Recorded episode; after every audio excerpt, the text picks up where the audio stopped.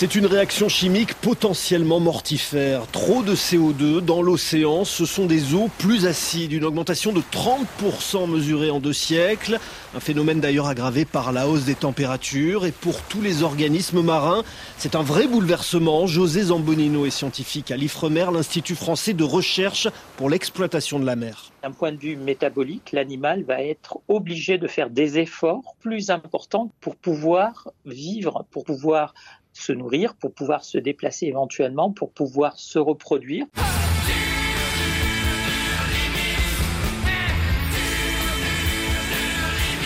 Cette septième limite planétaire qui pourrait être bientôt franchie, l'acidification des océans, menace directement les animaux calcaires, les coraux, les crustacés ou le plancton à la base de la chaîne alimentaire.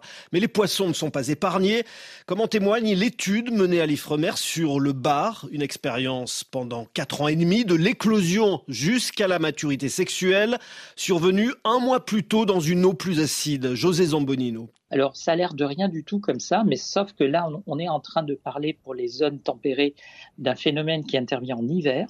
Et éclore un mois avant pour des larves, ça veut dire tout simplement arriver à un moment où il y a beaucoup moins de choses à manger. Résultat, une mortalité plus importante. Autre phénomène observé, le poisson devient plus vulnérable ce CO2 plus important qui se dissout dans, l'eau de mer se dissout aussi dans le sang des poissons. Cela va perturber ses capacités neurosensorielles en particulier.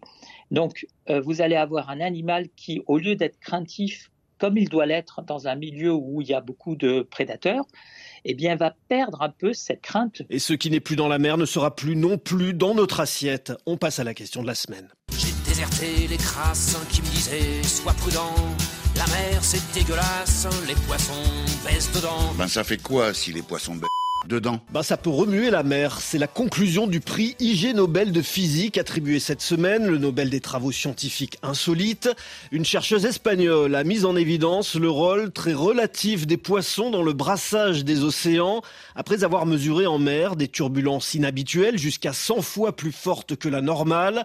Une vague créée en fait par des poissons, des anchois en train de baiser pardon, de frayer, c'est comme ça qu'on dit, sachant que les anchois vivent en bancs composés de milliers d'individus, on peut parler de véritable orgie sous-marine, la sexualité de groupe a des effets insoupçonnés.